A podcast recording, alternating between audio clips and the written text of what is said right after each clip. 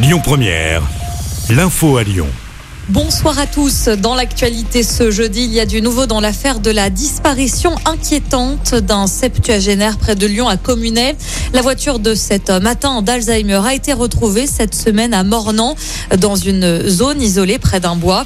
Il n'a plus donné de nouvelles depuis le 5 mai dernier. Un appel à témoins avait été lancé par la gendarmerie. Les recherches se poursuivent ce jeudi. Vous retrouvez tous les détails sur l'application et le site de Lyon Première.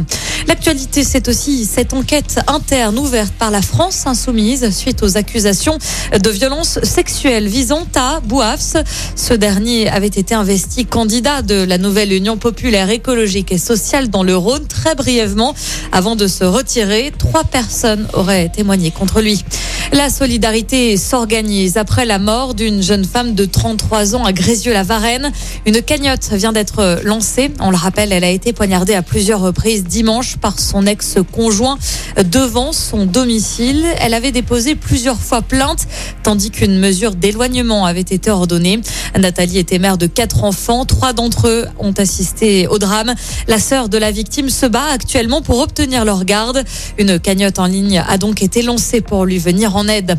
L'Agence régionale de santé et les hospices civils de Lyon mettent en garde quant à l'utilisation détournée de protoxyde d'azote. Plusieurs dizaines de cas graves ont été rapportés au centre antipoison et d'addicto-vigilance de Lyon sur ces deux dernières années. L'inhalation de ce gaz peut provoquer une atteinte neurologique, voire des complications psychiatriques. Fin de citation. Et puis un mot de football pour terminer. C'est une très bonne nouvelle pour l'Olympique lyonnais. Privé de Coupe d'Europe la saison prochaine, le club lyonnais pourra compter sur Maxence Caqueret. Le milieu de terrain a prolongé son contrat jusqu'en 2026. Le joueur était courtisé par de nombreux clubs, dont le Milan AC. L'OL qui s'attaque désormais à un autre dossier, celui de Ryan Cherki, avec l'objectif de prolonger le contrat du joueur.